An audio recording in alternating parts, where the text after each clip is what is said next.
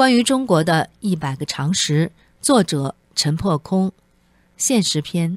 腐败透顶的中国。五十二，五毛党是什么党？在中国网络上有一个中国特色的名词叫五毛党，他们处处为独裁者辩护，辱骂持不同政见者，咒骂文明世界。他们挥舞爱国大旗，以政治正确自居。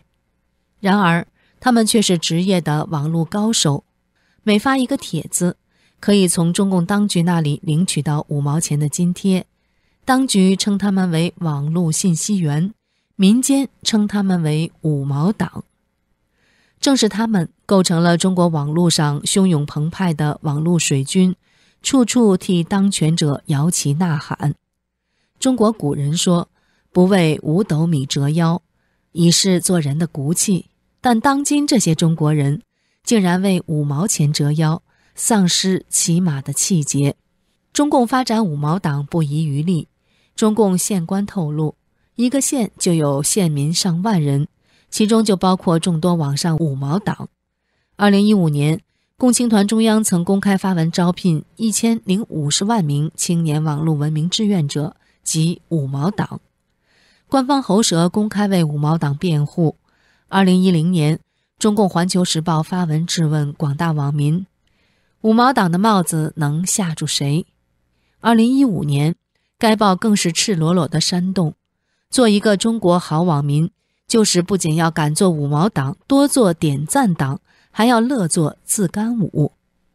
所谓自干五，就是自带干粮的五毛，这是中国网民送给网上亲共分子的又一个绰号。然而，就连中共官员本身私底下也看不起这些五毛党和自干五，说他们你们也配姓赵。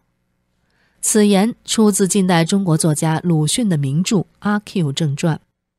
二零一六年，台湾总统大选结束后，大批翻越中共防火长城、大举进攻台湾独派媒体、政党和政治人物脸书的红色网军，就主要由五毛党和自干五组成。混合了毛左派极端民族主义分子，组成网络杂牌军，以为自己是天兵天将，仗着人多势众，浩浩汤汤，无边无际，直扑台湾，席卷宝岛。